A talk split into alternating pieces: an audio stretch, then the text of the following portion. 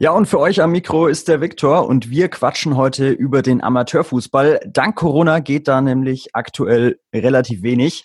Der Bayerische Fußballverband hat sich dazu entschieden, die Saison bis 31. August auszusetzen. Eine schwierige Zeit für alle Spieler, aber auch für die Schiedsrichter. Und Christian Dudasch ist heute mein Gast. Grüß dich, Christian. Ja, hi Viktor, servus. Du bist Amateurschiedsrichter in der Schiri-Gruppe Jura Nord, um genau zu sein, und derzeit so gesehen arbeitslos. Christian, wie erlebst du eigentlich die Zeiten aktuell so ohne Fußball? Ja, das ist natürlich, ähm, man ist ja als Schiedsrichter ja auch Fußballfan in gewisser Weise und es ist schon ähm, ja hart, wenn man am Wochenende quasi auf einmal so viel Zeit hat und nicht an Sportplätze kann oder äh, Bundesliga schauen kann oder sowas. Ja, mir geht's auch definitiv so. Bin natürlich auch äh, Fußballfan und mir fehlt auch so ein bisschen die Samstagskonstante Fußball, egal ob jetzt Bundesliga oder äh, Amateurligen. Das fehlt schon ganz schön. Wie schaut's denn bei dir aus? Wie hältst du dich aktuell fit für den Tag X, der ja immer wieder genannt wird, äh, wann es dann doch weitergehen soll? Oder ist 31. August einfach noch viel zu weit hin, dass du sagst, ja, jetzt kann ich auch erstmal locker machen? Also der 31. August oder der 1. September eben, der dann im Raum steht, ab dann ähm, soll ja wieder ähm, Fußball laufen, zumindest im Amateurbereich. Ähm, der ist, das ist ja ein Datum, was jetzt erstmal ausgerufen wurde, aber was noch lang nicht fix ist. Also man muss da schauen, ähm, man muss da Tag für Tag schauen. Das ist ja sowieso von der Politik abhängig und deswegen kann man nicht mit Bestimmtheit sagen, dass es da weitergeht. Ähm, was man natürlich machen kann, ist laufen, joggen gehen, Fahrrad fahren. Ähm, das sind so, denke ich, die gängigsten Methoden, die man ja vor Corona machen konnte, die man trotzdem noch, wie man sich trotzdem auch noch immer noch fit halten kann. Mhm. Bei den Fußballern würde man jetzt wohl sagen, juckt's dich in den Beinen? Wie, wie sehr vermisst du das regelmäßige Pfeifen? Also ich, ich vermisse es schon, weil das war, wie du gerade schon gesagt hast, eine Konstante irgendwie. Man ist am Wochenende immer an Sportplätze gefahren, Samstag früh, Sonntag früh, Sonntagnachmittag. Man hatte immer seine, seine Einsätze. Ähm, es ist für Spieler natürlich, natürlich irgendwie auch schlimm, dass sie jetzt nichts machen können, aber auch für Schiedsrichter, die gehen genauso gerne am Sportplatz, die machen das Hobby genauso gerne ähm, wie die Spieler. Wie siehst du das denn? Hältst du es für realistisch, dass es ab diesem 1. September auch wirklich weitergeht?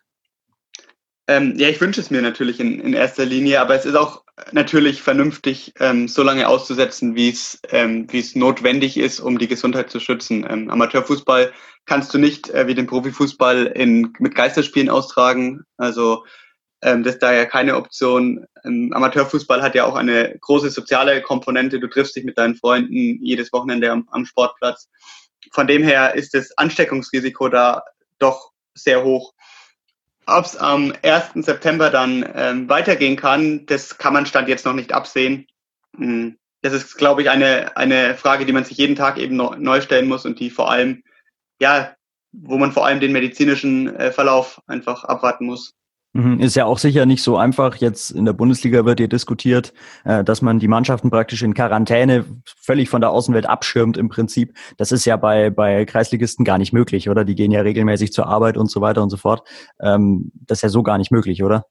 Genau, das ist der Punkt. Also das ist ja alles nur ein Hobby, gerade in, in, in Kreisligen, Bezirksligen oder noch, noch niedrigeren Ligen. Es ist ja nur ein Hobby. Die ähm, Leute gehen in die Arbeit, sie haben andere ähm, ja, Verpflichtungen äh, so eine Quarantäne, wie es bei Profifußballern äh, gibt, wird es nicht geben. Mhm. Weißt du von Überlegungen, wie es denn jetzt weitergehen könnte? Also wie ist da der Austausch vom BFV mit seinen Mitgliedern, vom Bayerischen Fußballverband mit seinen Mitgliedern?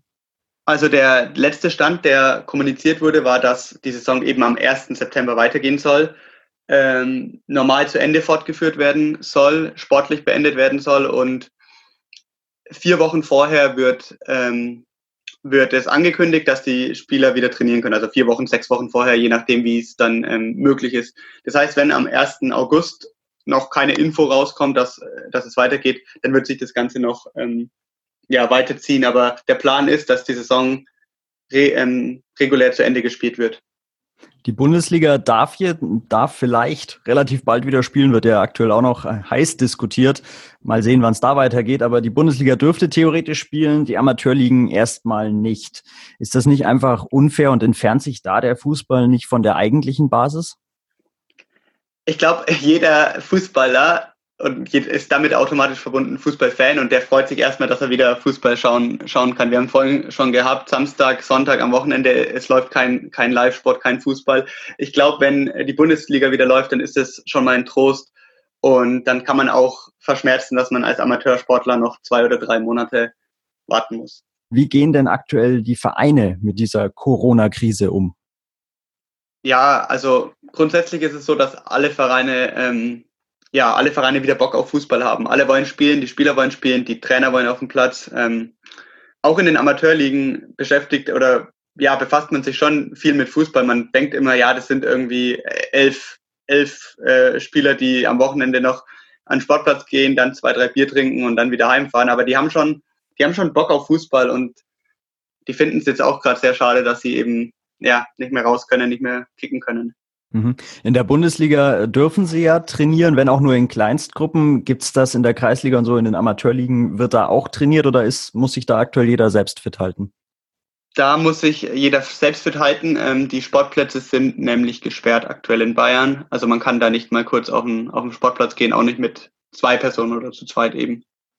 Mhm. Ähm, ja, aktuell ist die Lage so, bis 31. August ist die, ist die Saison auf jeden Fall ausgesetzt. Also wenn, geht's frühestens ab 1. September weiter. Aber wenn man sich äh, Experten anhört, wenn man sich Virologen anhört, die würden ja eigentlich am liebsten bis ins Jahr 2022 oder so keine Großveranstaltungen mehr zulassen. Wird es dann nicht eigentlich weitergehen und ohne Zuschauer? Und lohnt sich das dann überhaupt für die Vereine? Im Amateurfußball meinst du jetzt? Hat? Ja. Ja, also da geht's ohne Zuschauer, das kann ich mir nicht vorstellen. Ich denke, also ich denke, dass der Stand aktuell ist eben der 1. September. Wenn das nicht möglich ist, wird es weiter hinausgezögert oder ähm, zur Not vielleicht die Saison ganz abgebrochen. Wobei da jetzt der BV ähm, ja schon sehr darauf ähm, gepolt ist, dass die Saison eben zu Ende geführt wird. Ja, glaubst du, dass es möglich ist? Ähm, also klar, dass es überhaupt ab September wieder mit Zuschauern gespielt werden darf? Ja, schwierig. Ich kenne mir, ich weiß jetzt nicht, wie, wie, genau die Entwicklung ist, aber du hast schon recht, einige Virologen sehen dem Ganzen noch äh, länger kritisch entgegen. Ich denke, ich denke, man muss es schauen, man muss einfach abwarten. Ich hoffe es natürlich, aber es kann gut sein, dass es bis ja 2021 dauert. Und ob dann die Saison noch fortgeführt wird, ähm, weiß ich nicht. Jetzt wagen wir mal einen Sprung vor Corona, also so eine Art Zeitreise machen wir jetzt mal.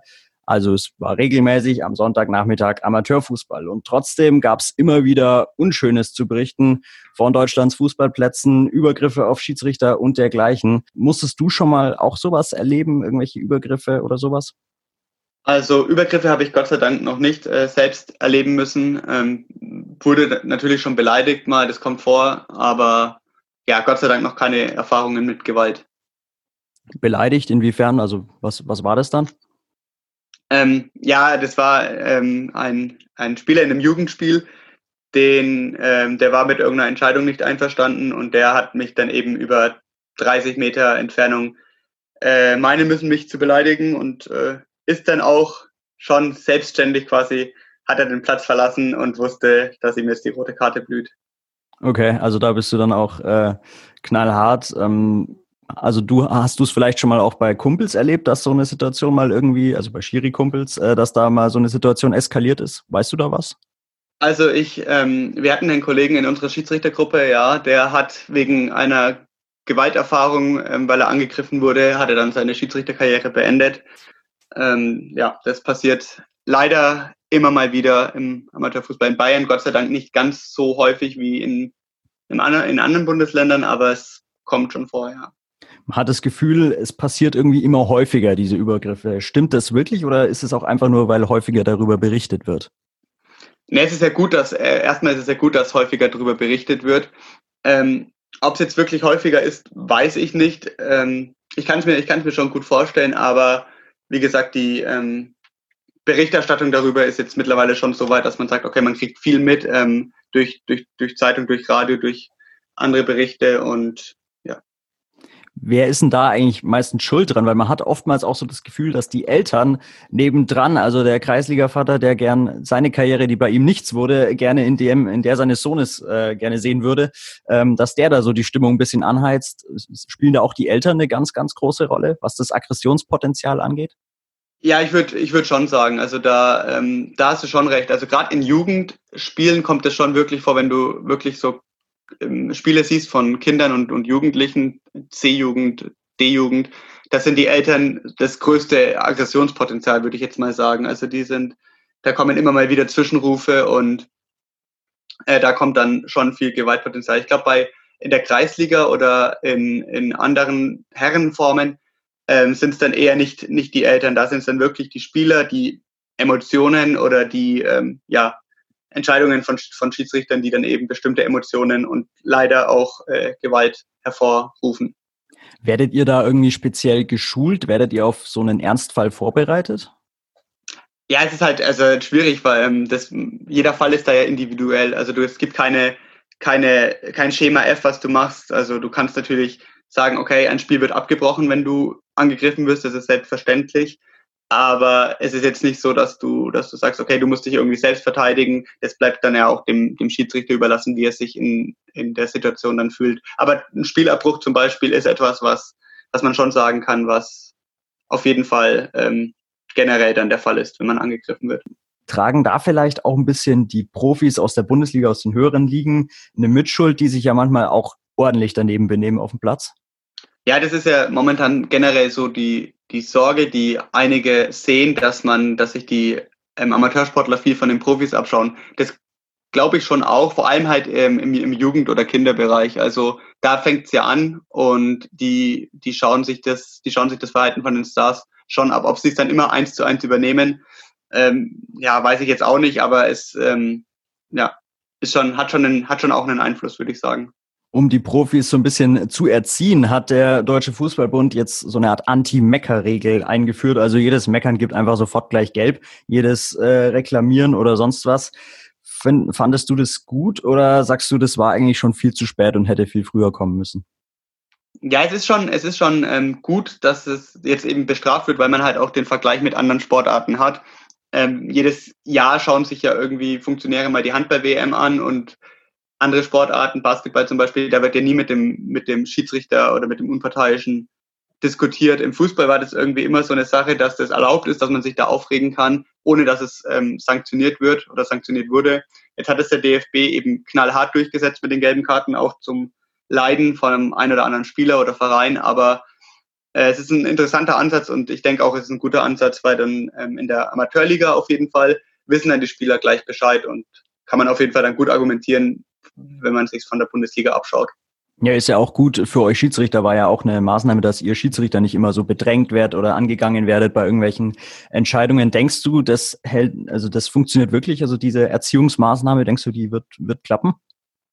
Ja, ich denke schon, eben gerade weil, weil es jetzt von oben heraus gesteuert wird und nicht vom, also nicht, dass der BFV jetzt quasi oder dass der Bayerische Fußballverband eben eine Richtlinie setzen muss und dann ähm, funktioniert das bloß äh, auf Kreis- und Bezirksliga-Ebene oder Landesliga meinetwegen. Und dann ähm, fragt man sich schon, woher kommt jetzt diese Regel, weil die Fußballregeln ja einheitlich sind. Und jetzt hat der DFB eben ein Zeichen gesetzt, hat gesagt, okay, diese Anweisung gibt's und da können die Nationalverbände eben nachziehen und äh, das eben gut verargumentieren.